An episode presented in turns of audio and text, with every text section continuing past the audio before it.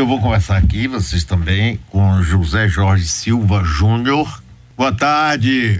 Muito obrigado por participar aqui conosco. Ele é conselheiro regional do Conselho Regional de Farmácia e presidente da Sociedade Brasileira de Farmacêuticos e Farmácias Comunitárias da Regional Bahia. Não é isso, José Jorge?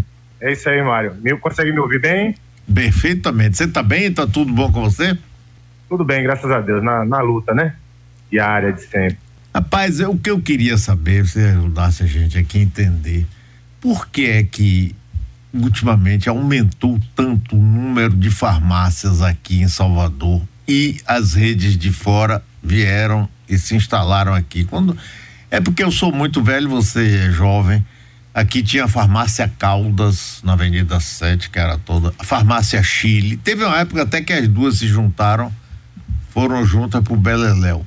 Depois teve a farmácia Santana, que era uma rede grande, mais de 100, 103 farmácias. Eu conheci muito o dono dela e que também acabou indo pro Beleléu. E aí chegaram essas, expliquei pra gente o que é que houve, como é que tem tanta farmácia, como é esse comércio hoje aí, José Jorge? Mário, o comércio de farmácia nos últimos anos mudou bastante, né? A gente no Brasil, é, aparentemente, adotou um modelo muito parecido com o modelo americano de drugstore, né? É. Então você percebe que hoje você vai numa farmácia, você tem um mix de produtos muito grande, né? Não é somente mais medicamento é, você tem hoje farmácia do tamanho de um shopping center, né? Então, a parte de higiene, beleza, tudo muito bem explorado. Agora, o fator que talvez é, essa questão da gestão desse tipo de, de, de farmácia é, que tenha dado um boom, né? E a gente vê aí empresas já listadas na bolsa, né? Como Pague Menos, Drogasil e outras bandeiras que a gente vê aí pela cidade. É, essas, essas grandes farmácias elas acabam concentrando vendas, né? E essa concentração de vendas faz com que elas tenham um nível de faturamento, perfil de trabalho e é, façam com que elas dominem aquele mercado, aquelas praças, né?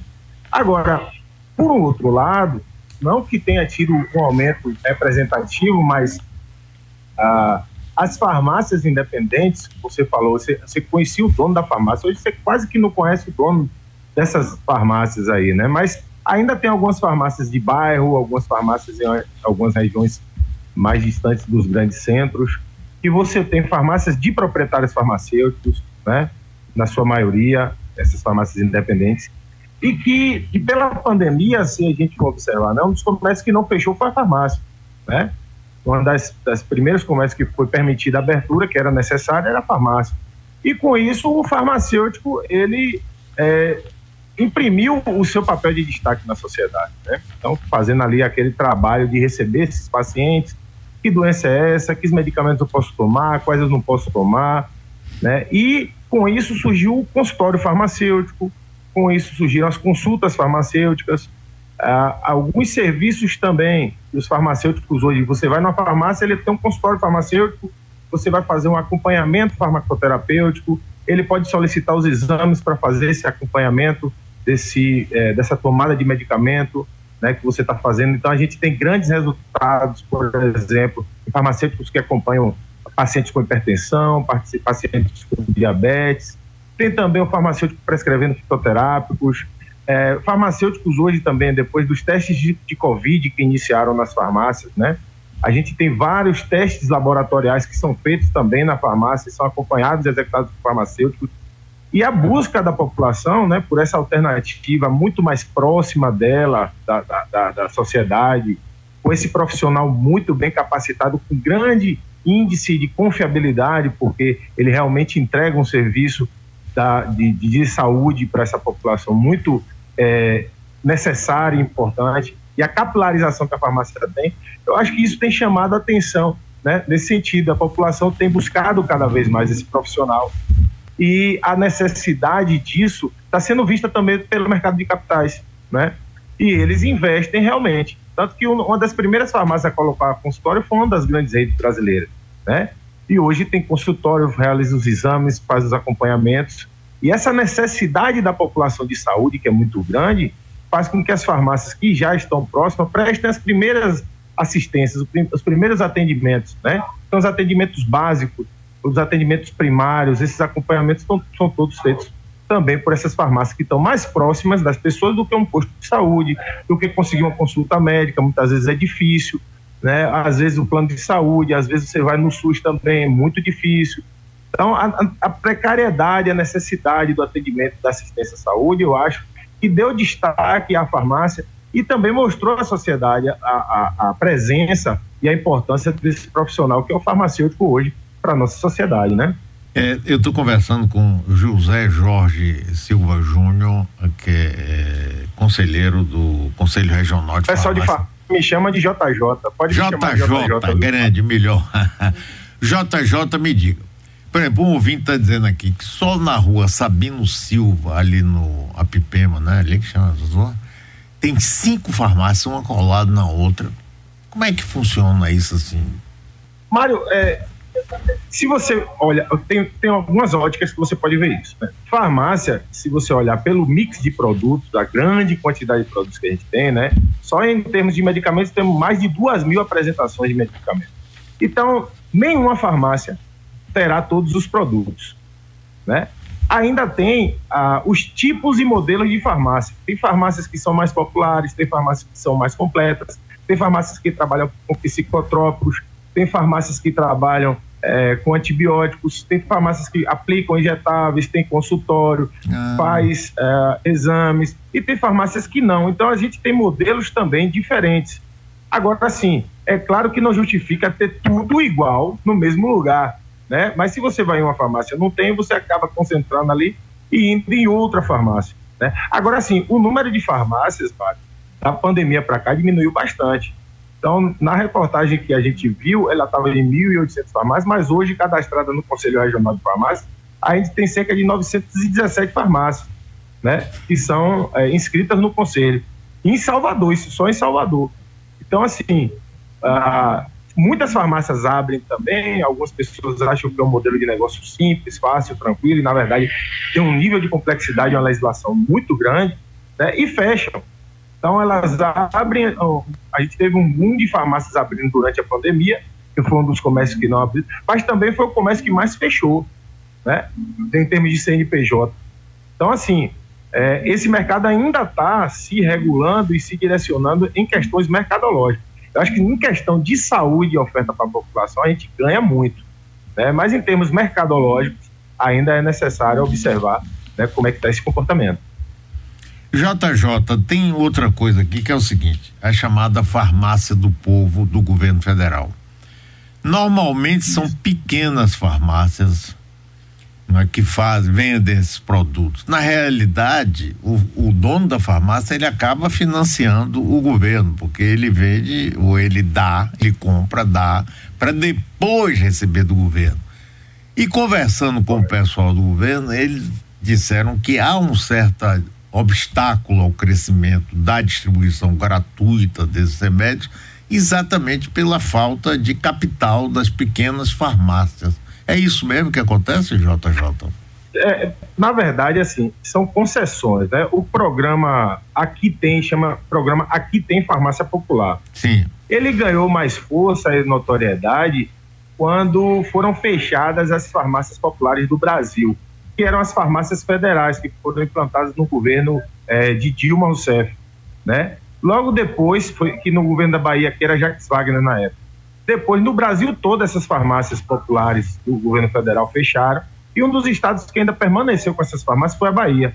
Aí Rui Costa, pela, pelas decisões né, políticas, governamentais, também teve que fechar as farmácias. E a gente só ficou de herança desse programa farmácia popular, o aqui tem farmácia popular, que são concessões onde a gente submete a nossa farmácia, né, ou independente ou de rede, para o governo federal, ele oferece vagas para determinadas cidades, determinadas localidades. É, é uma, é uma é, digamos assim, uma concessão por geolocalização. Então, aonde há necessidade, o governo abre vagas para que a farmácia se inscreva. A partir daquele momento que a farmácia se inscreveu, ela vai adquirir o medicamento, né, passar para a população de graça ou com desconto muito grande, né? Geralmente é gratuito, são medicamentos de hipertensão, diabetes, medicamentos de um custo até significativamente barato, né, para compra, não para venda, mas para a população, qualquer valor já é caro, porque a gente sabe como é a vida e como é a cesta básica, como é o nível salarial que a gente tem da nossa população. Então, qualquer valor já em medicamentos que ajuda. Então, esses, esses valores, né, realmente só são pagos depois que a farmácia levanta toda a documentação, porque tem uns critérios para que a pessoa entre no, no, programa, então precisa do atendimento médico, da receita, isso precisa ser enviado para depois o governo vir né, com a contrapartida do pagamento daqueles medicamentos. E realmente, grandes redes, farmácias que têm é, capital de giro grande, é, tem uma facilidade em conseguir segurar mais tempo né, com a, demora do governo de fazer o repasse. Farmácias menores geralmente têm mais dificuldade, isso é natural. A ideia, o que eu acho que a gente poderia pensar em discutir, é como fazer aumentar né, mais esse programa aqui tem farmácia popular, né? Fazer com que mais farmácias tenham adesão, principalmente aquelas farmácias que estão mais na periferia, que estão mais capilarizadas na sociedade, não concentradas em determinadas regiões da cidade, para que as pessoas que realmente precisam, elas tenham acesso a esses medicamentos gratuitos, né? JJ, me diga uma coisa. Me diga uma coisa, por que que hoje eh, as grandes farmácias são todas de fora? Eh, Drogazil, Pague Menos, São Paulo, Ultrafarma, Globo. Não há investimentos locais em farmácia? Assim, de grande Bom, rede. Em termos de. A, a, a Pague Menos é da, é da região de Fortaleza, né? é, né? Da, Ceará, da região é. do Ceará. É. São Paulo já diz, a Drogazil foi uma fusão da Drogarias Brasil com a Raia, né? Aí virou Raia, Drogazil, depois virou só Drogazil, a fusão. São empresas da Drogazil, a Pagamentos são empresas, inclusive, listadas na Bolsa, né? A, a Santana, que você recordou há pouco tempo atrás, a gente estava conversando, ela foi também adquirida por um grupo americano, né? Na época, e depois aconteceu aquele problema e, e eles tiveram que fechar todas as lojas. Porque, na verdade, esse tipo, esse modelo de farmácia que concentra vendas, é, se você for parar para pensar, tem farmácia que tem faturamento de 2 milhões mês, 3 milhões mês, né? É, requer uma gestão, requer todo um estudo para você é, é, colocar essa farmácia ali, gasta com, com software, equipe, é, arquitetura, todo um processo. E para você conseguir colocar uma farmácia no porte de uma, de uma farmácia dessa de rede, requer um, um, um, um grande capital. Né? O que eu vejo é que, assim, como essas, a estratégia dessas farmácias é, inicialmente, né, pelo menos há, uns cinco anos atrás, era ter uma farmácia em cada cidade, depois uma farmácia em cada grande centro, e aí uma farmácia a cada cidade com 100 mil habitantes. Isso foi uma estratégia usada por esses players de mercado, né? E esses players foram se espalhando, né? E uh, dependendo do faturamento, eles iam abrindo, fechando lojas. Você vê que tem vários lugares que fecharam dessas lojas. Eles testam, não dá certo, fazem o estudo, não dá certo. Mas a ideia é que eles conseguem é, utilizar esse capital, gerenciar esse capital, né, esse negócio, de modo que eles concentram venda, então eles querem que cada vez mais você vá na farmácia e encontre tudo o que você precisa em termos de higiene, beleza, não só o medicamento, e também serviços farmacêuticos, dentro, exames laboratoriais, entre outras coisas. Então, cada vez mais a farmácia está oferecendo mais serviços, concentrando mais vendas, concentrando mais capital na mão dessas redes. A minha ideia, como farmacêutico, que eu defendo, é que o próprio farmacêutico né, seja proprietário das suas farmácias, e façam esse serviço né, mais capilarizado.